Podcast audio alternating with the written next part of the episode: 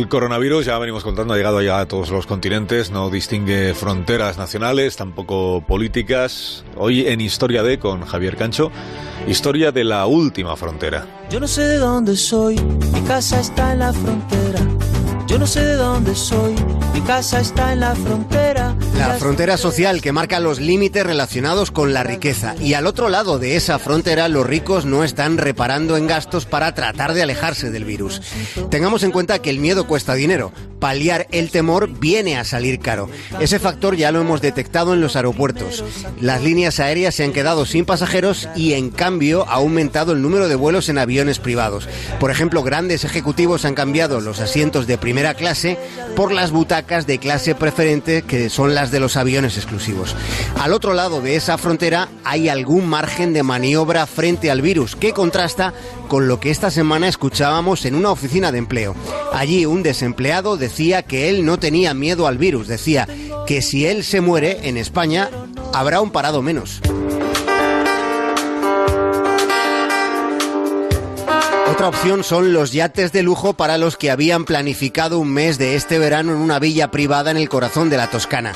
La renuncia es grande, sí, pero no olvidemos que los yates son uno de los juguetes favoritos de los millonarios.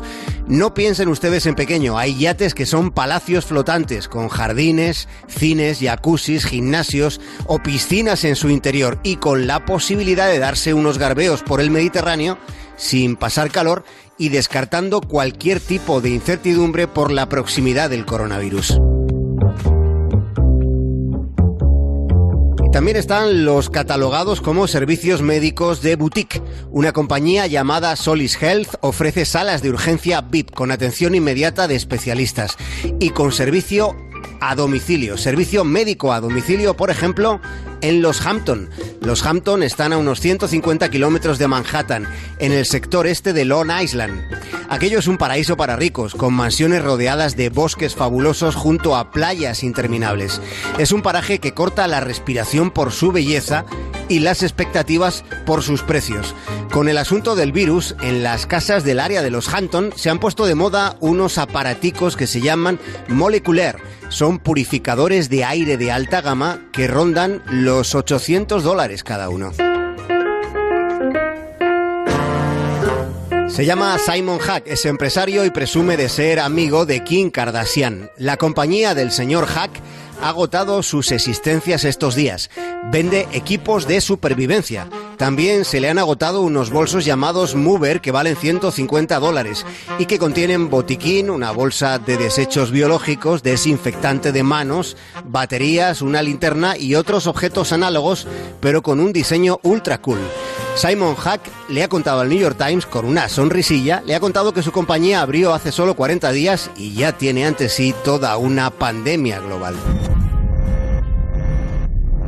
Hello. Estamos escuchando el tráiler de una película titulada Contagio que se estrenó en el año 2011 con la dirección de Steven Soderbergh, con una trama en la que un virus mortal comienza a propagarse desde China por todo el mundo, de modo que en pocos días la enfermedad ya mata a miles de personas. El contagio sucede por el mero contacto entre seres humanos. Una de las actrices del reparto es Gwyneth Paltrow, que a comienzos de este mes llegaba a París en vuelo privado haciéndose un autorretrato con mascarilla, recordando en Instagram aquella película titulada Contagio. Y la mascarilla de la señorita Paltrow es el modelo más caro de una compañía sueca llamada Airinum. Tiene cinco capas de filtración y un acabado ultra suave, ideal para el contacto con la piel. Es una mascarilla que no se vende en farmacias, pero sí por su diseño en la tienda del Museo de Arte Moderno de Nueva York.